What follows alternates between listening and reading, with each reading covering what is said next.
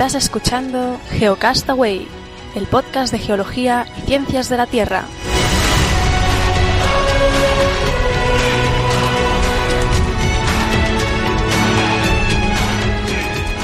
Saludos, geonáufragos del mundo. Bienvenidos al Geocast semanal del 18 de febrero de 2016. Conmigo, Vicente, como siempre. ¿Qué tal? Hola, muy bien. Aquí a contar las noticias de la semana. Y bueno, esta semana pasada ha estado bastante repleta de una noticia interesante que ha sido las ondas gravitacionales, que ha sido tratada y multitratada y que vamos a comentar por encima un poco, ¿no? Porque tampoco yo creo que todo el mundo ya, si no sabe lo que son, han oído, han oído campanas al respecto. Bueno, y yo no sé a ti, a mí también he estado mirando algunas cosas, pero también que se escapa un poco ¿no? de nuestros conocimientos y del ámbito más, más cercano de la geología. Así que nada.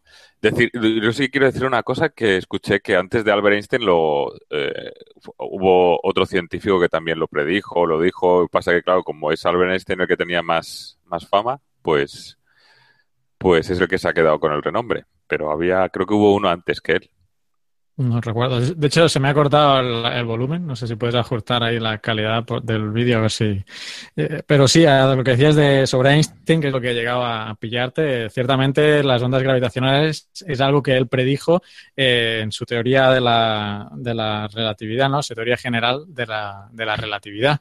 Y no sé si tienes algunas imágenes por ahí, me decías, mientras quizá voy. Yo, yo encontré un vídeo Sí, yo tengo, yo, yo luego lo pondré en el, en el Delicious, tengo diferentes vídeos, pero lo que he encontrado también es eh, una página en la que te, tienen un link y tienen, eh, aparte de vídeos, tienen también como ejercicios o cosas así y para, para, digamos, un poco de formación. Y tienen aquí a ver si lo puedo, lo puedo pinchar. Pero es de ondas generales, ¿eh? El que, lo que tengo puesto tiene que ver con las ondas, de interferencias y todo eso. O sea que no es. Yo creo que es mejor que pongas tú el vídeo tuyo.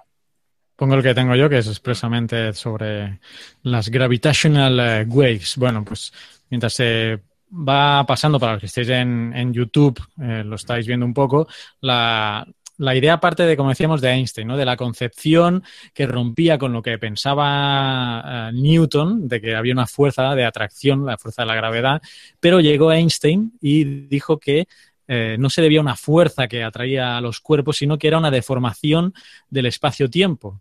Y siempre se usa la analogía con pensar que el espacio-tiempo es una, es una sábana a la cual un, peso que le ponerle encima, pues eh, lo, lo deforma, eh, lo, lo, hace hundir y otro cuerpo pues entra en su, en su deformación, eh, influenciada por su deformación. Esto es lo que, lo que dijo Einstein, ¿no? Y también habló de que tenían que existir estas ondas gravitacionales, que cuerpos masivos de energía deberían generar eh, estas ondas gravitacionales. Es como, supongo que es la analogía que querías hacer tú, cuando tiras una piedra en, un estanque, en un lago, que se generan estas, estas ondas que pues se van atenuando a lo largo del tiempo. ¿no? Este es el símil quizá más, más entendible, ¿no? Estamos hablando de física pura y dura aquí, pero bueno, para términos someros, pues es algo parecido. Entonces, lo que se ha hecho es intentar medir eh, esas, eh, esas ondas en el sentido de que si una onda pasa, eso tendría que acortar o alargar el, espacio.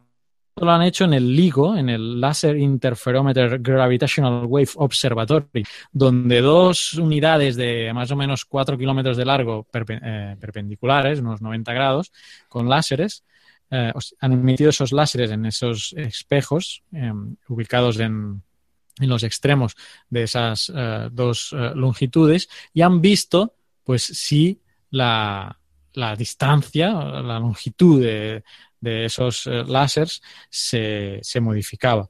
La precisión de, de, este LIGO es de hasta la diez milésima parte del tamaño de un núcleo atómico. Y eh, han podido observar que ciertamente, después de muchas verificaciones, porque esto se, digamos que se encontró la primera prueba en septiembre del 2000, 15, si no recuerdo mal, pero han estado haciendo mm, pues, pruebas para, para verificar que, que, no había ningún error en el, en el proceso. Eh, pero ¿qué que ha, causado esta deformación, ¿no? estas ondas gravitacionales, han sido dos agujeros negros, la colisión de dos agujeros negros, que es lo, más energético que puede haber en el universo, o al menos lo que se supone que debe ser lo más energético, un choque de dos agujeros negros uh, de 62 veces más masivos que el Sol. Y esto uh, pues se ha trasladado a través de, del espacio hasta llegarnos a nosotros en la Tierra, ¿no? Una colisión de hace 1.300 millones de años, imagínate. Así que, bueno, mm, un avance importantísimo para la, ciencia, porque esto abre un mundo nuevo para observar el, universo. Eh, em, fíjate cómo tiene que ser, porque la gravedad es la fuerza más débil. Imagínate la poca distorsión que ha habido a partir de este choque de agujeros negros, de dos de las cosas más masivas y más energéticas del universo, que pues prácticamente, uh, no sé, bueno, diez milésima parte del tamaño de un núcleo atómico, ¿eh? estamos hablando. Nosotros al movernos generamos ondas gravitacionales, pero obviamente, pues al nivel que estamos hablando es prácticamente indetectable. Eh, los que hayáis estado en YouTube viendo el vídeo además, pues supongo que os haya quedado un poco más claro. Didi. No, lo que quería decir es que lo escuché, pero lo escuché en la radio. Entonces lo estaba buscando y no lo había encontrado y como tampoco nos va muy bien la conexión hoy por lo que se ve, no quiero forzar. Eh, que antes de Einstein lo predijo otro científico. Y, lo que pasa es que se ha quedado con la fama Einstein, es lo que quería decir en la intro. Eh, pero lo estoy buscando y no lo encuentro. Pasa que como Einstein lo puso en su teoría de la relatividad general, pues es el que ha pasado pero creo que había un científico alemán que lo predijo antes. Pero yo lo escuché en la radio y no me quedé con el nombre, no, no, y ahora no, no lo veo. Claro, se le da, así en las noticias generales se le da más, más repercusión a, a la teoría, que es lógico, obviamente, a la teoría de relatividad general de, de Einstein. Bueno, pues no, no sabía, pero bueno, si puedes encontrarlo, porque... No, lo estoy buscando, pero lo, lo, he escuchado y lo escuché, pero no, no soy capaz de encontrarlo. Bueno, eh, si, quieres pasamos a la siguiente noticia. Seguro que hay algún geonáufrago ahí que nos lo podrá aclarar en los comentarios. A ver. Ah, que pasamos a la siguiente noticia, es que ya me toca a mí, ¿no? ¿Dices? Sí, ¿no? ¿O tenías alguna sobre las ondas gravitacionales? Se ha hablado mucho, no sé. Ah, bueno, yo quería recomendar, porque hemos pasado someramente, más o menos explicando un poco, pero hay muchos otros podcasts de ciencia que han hablado del tema y, por ejemplo, recomiendo una entrevista que hizo Luis Quevedo en su podcast El Método a, un, físico y que explica pues más detalladamente y, consciente de su cargo, ya que es un físico, yo soy un geólogo y, hago lo que puedo en estos temas de física, pero si vais ya a todo, el podcast de Luis Quevedo, pues ahí hay una entrevista muy interesante sobre este tema también. ¿eh? Pues bueno, voy a. Vale, voy a, comentar yo mi primera noticia de hoy, si me deja, porque me está haciendo un montón de cosas raras el ordenador y no veo nada. Ahora mismo. ¿Problemas técnicos en Geocastaway? ¿Qué dices? Nunca, había pasado. A ver si me deja. Hoy no voy tirando yo con mis noticias. Es que me pide la suscripción, me parece. Oye, oye, oye. Vale, pues voy tirando yo. Estamos en riguroso directo, los semanales ya sabéis. Eh, si quieres, me... a ver, tú ya se te va cargando. Voy a hablar de, de, una aplicación, de una aplicación que se llama MyShake y que solo está para Android. solo está para Android. Lamentablemente, los que tenemos iPhone, pues no, no podemos no podemos usarla. Por suerte, yo tengo una tablet, una tablet con, con Android y, la he descargado ahí. Eh, y necesita, eso sí, necesita que se tenga acelerómetro, el eh, giroscopio, sí, giroscopio de acelerómetro, el aparato del smartphone. En este caso, pues con Android, como digo. Em, ¿De qué va esto? La aplicación se llama MyShake, ya la tengo aquí compartida em, en los que estéis en, YouTube. Y MyShake es una aplicación de la Universidad de Berkeley, de UC Berkeley, que lo que hace es intentar ah, usar tu, dispositivo Android como mm, detector de sismo, ¿no? Como, un, como si fuera ah, un, un, sismómetro. Ah, para, detectar sismos. Obviamente no tiene la, precisión que un aparato profesional, pero eh, lo que se trata es de intentar hacer una alerta temprana. Yo ya lo he descargado y, funciona, ¿no? Tiene una, obviamente te ubica con tu GPS y tiene unos sensores usando, como decía, los giroscopios y el acelerómetro del dispositivo y puedes hacer, eh, puedes hacer un visionado, puedes moverlo, hacer una prueba y ves cómo, se mueven las ondas, la típica onda sísmica que se genera ¿no? en un sismograma, pues ahí lo puedes ver en, pantalla. Claro, te dirás, bueno, pero si lo estoy moviendo, van a decir, este es un sismo y es mentira. No, la aplicación ya mm, concibe que tú vas a estar moviendo el teléfono. Entonces, el, algoritmo que tiene espera que el teléfono esté en reposo mm, durante un tiempo, entonces él asume que el teléfono está Ah, está quieto y ah, ah, mm, entonces eh, en, esos momentos es que cuando, si recibiera un, movimiento, él interpreta que es que se está produciendo un, sismo. Por otro lado, no solamente con eso, necesita los, los, que reciben la señal, necesitan al menos para interpretar que hay un sismo en un lugar, tienen en su algoritmo que necesitan recibir 300 inputs de, sismo eh, en una área de 60 eh, millas cuadradas. Si eso sucede, entonces ya es como una manera de validar eh, esos, esos datos diciendo, bueno, tenemos mucha información ah, en el mismo lugar, es posible que eso ya sea un, sismo. Así que yo, bueno, yo la he descargado en, la tablet que tengo y, nada, lo tengo ahí activo a ver si, funciona. Está pensado sobre todo para Estados Unidos eh, con ese enfoque, pero ya os digo, como usa el GPS, em, pues funciona a nivel, a nivel mundial. La parte que no he visto es que como eso se usa para alerta temprana, app debería tener como como algún aviso de que se ha producido el sismo, ¿no? Porque, claro, la idea es poder avisar no a los que ya lo han impactado, pero como sabemos que las ondas ah, viajan eh, en, el territorio, pues los que están más alejados, que aún no se han visto impactados por ese sismo, pues poderlos avisar, aunque sea con unos segundos de, antelación. Y nada, yo creo que tú tienes Android, ¿eh? Yo tengo Android, sí. Yo tengo que, bueno, te animo que ahora que está un poco el tema movidito por el sur de España con los sismos, te bajes esta MyShake y, y, la pruebes, aunque sea solo para jugar y ver cómo, cómo se va dibujando el sismograma mientras, ah, mientras lo mueves. Así que, nada, una buena recomendación de esta universidad de Berkeley y que Oscar creo que ya había, me había compartido. Oscar Janet, nuestro geonáufrago también, que, él es fan de Android Linux, ya lo sabéis, y, ahora yo creo que está obsesionado con esta, con, esta aplicación. Pues ¿Ya funciona el ordenador? Ya que ya he restaurado. Voy a empezar con, una noticia del, sobre cambio climático. Y es que de qué universidad, de, de la Universidad de Queensland en Australia, han hecho un, estudio, ¿vale? Que tratan de relacionar con los datos que se, que se dispone, que creo que son del 2010, eh, los países, digamos, que más contribuyen al cambio climático y los países que más lo pueden sufrir. Entonces, ¿qué es lo que han encontrado? Sorprendentemente. Lo que han encontrado sorprendentemente, es que los que más eh, contribuyen son los que tienen menos probabilidades en general, ahora luego entraremos en algún dato más, eh, eh, son los que menos probabilidades tienen de sufrir las consecuencias negativas del cambio climático. entonces, han cogido dos bases de datos. La primera es la del Instituto, de World Resource Institute, que, que hace el el actual las eh, emisiones por países alrededor del mundo.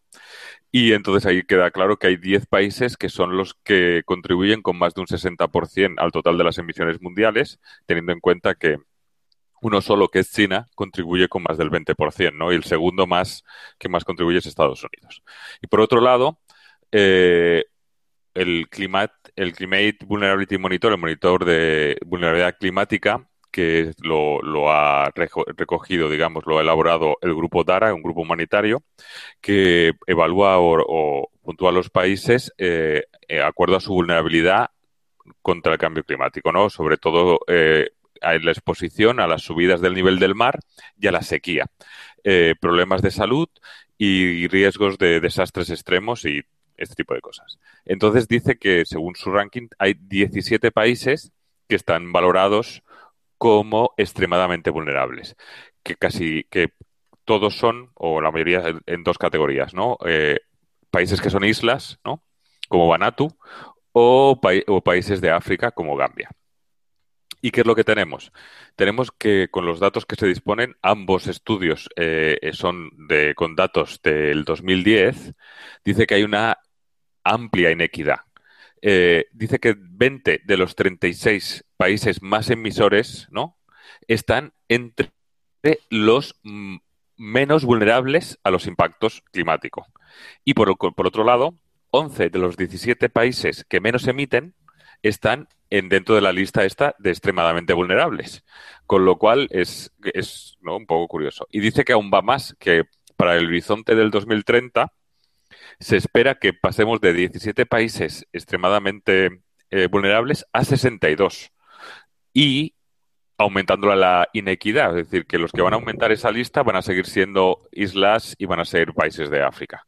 Con lo cual, bueno, ya sí que habla un poco de los resultados de la cumbre de París, de, de la importancia de que no se supere ese 1,5 grados Celsius que se, que se acordó, porque seguramente serían estos países, digamos, los que más lo sufrirían.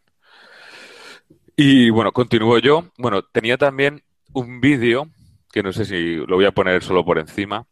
A ver. Es un vídeo, para lo que nos estáis viendo en YouTube, es de cómo de cómo cambiaría la Tierra si todo el hielo de los de, de, la Tierra se, se, fundiese, ¿no?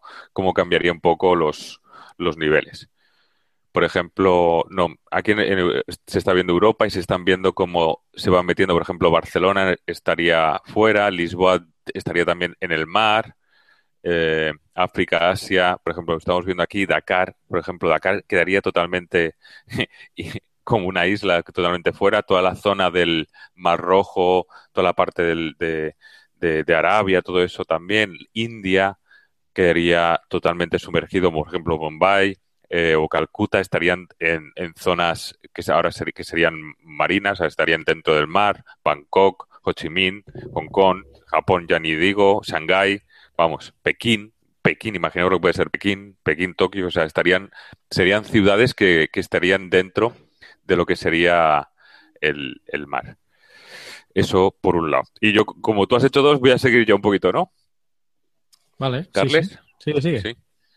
Eh, vamos a, parar y vamos a seguir. Eh, voy a seguir con un estudio del que, si no me equivoco, eh, va a hablar Carlos, ¿verdad?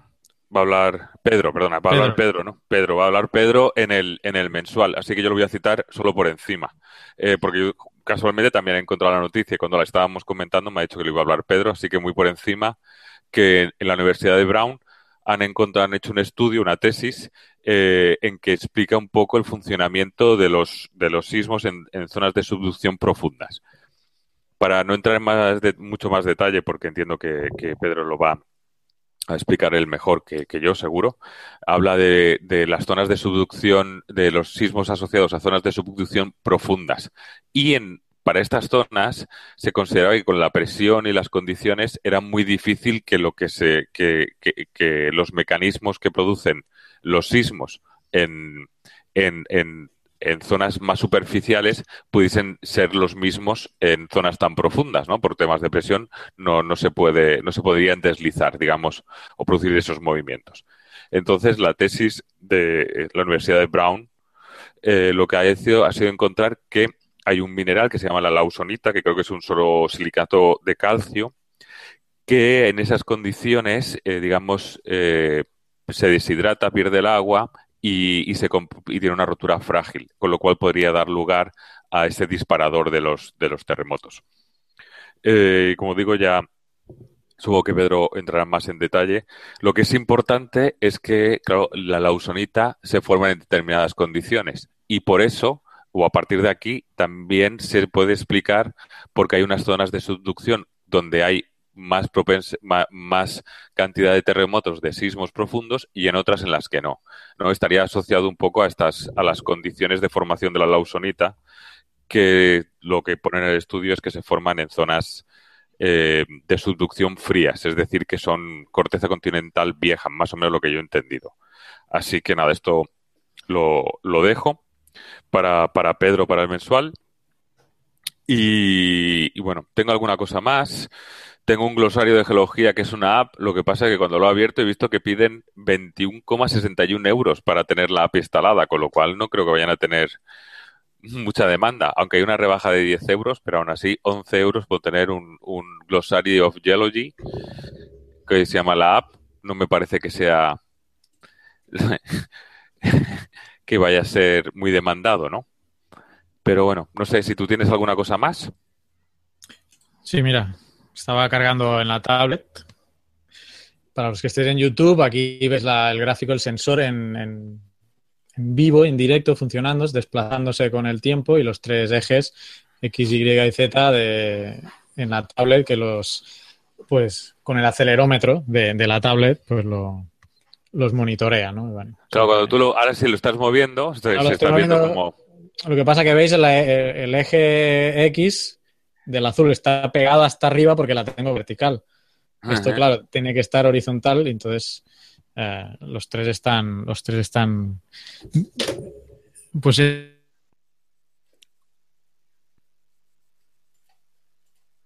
los, los que miden los el cardiograma y todo eso.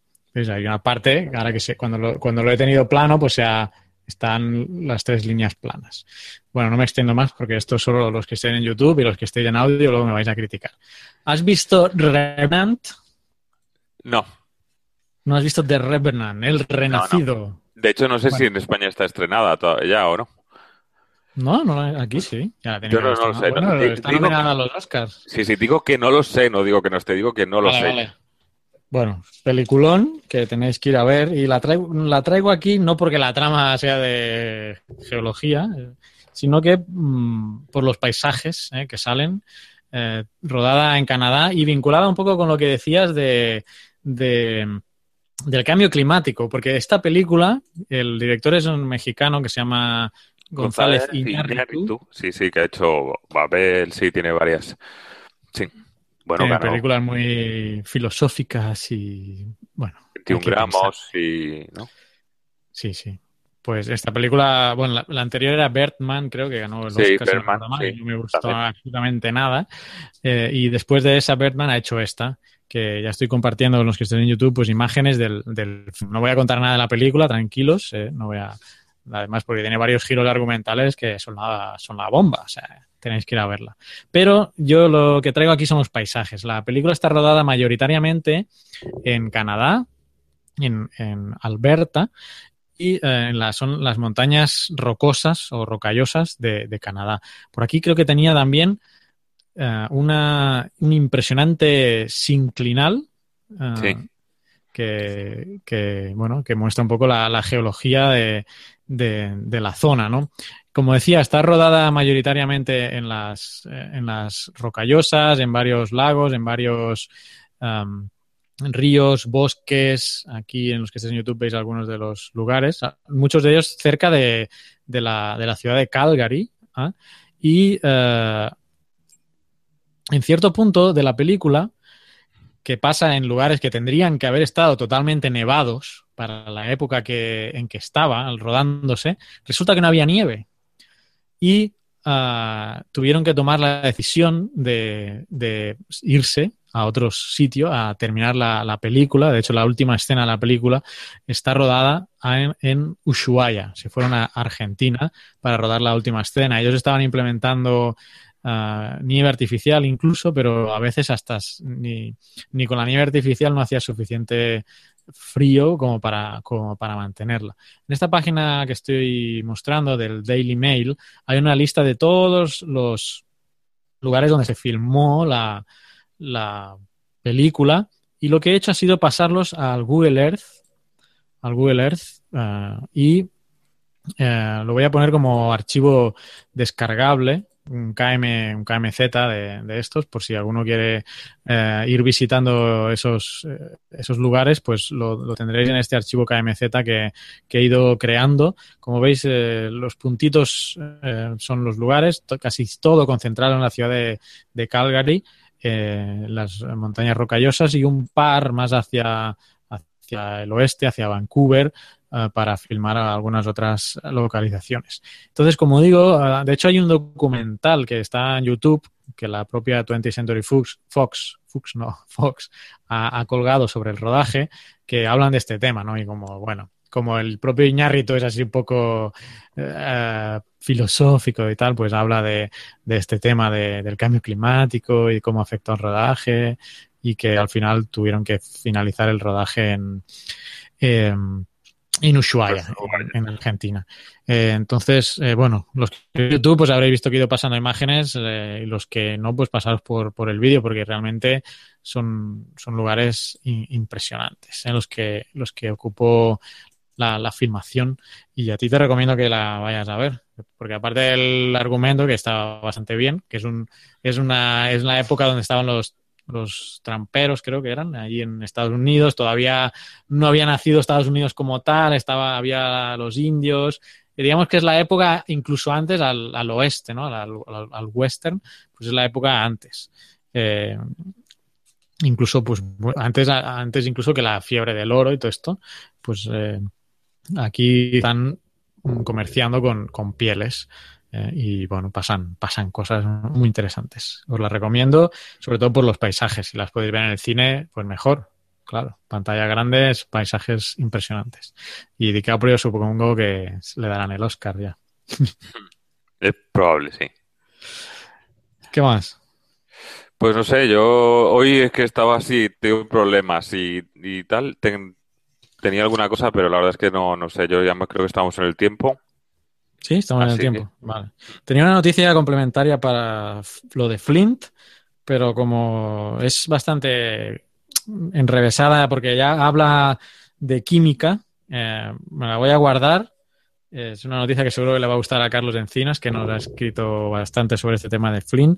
Así que si se me pasara por alguna cosa, Carlos, recuérdamelo. Que la, de hecho, lo tengo, la tengo aquí en la libreta, eh, o sea que solo será de, de dar estos datos. Eh, entonces terminamos con algo, los problemas técnicos habituales. Vicente, eh, la semana que viene, como este mes es más cortito, ya creo que vamos a sacar el mensual. Uh -huh. Y nada, nos vemos en, en el mensual.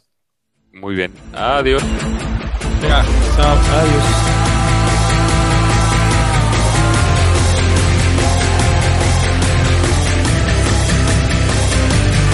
Envíanos tus comentarios, preguntas o sugerencias a geocastaway.gmail.com Puedes escribirnos en nuestra web geocastaway.com Búscanos en Facebook y en Twitter. Y escúchanos también a través de iTunes, Evox o Miro.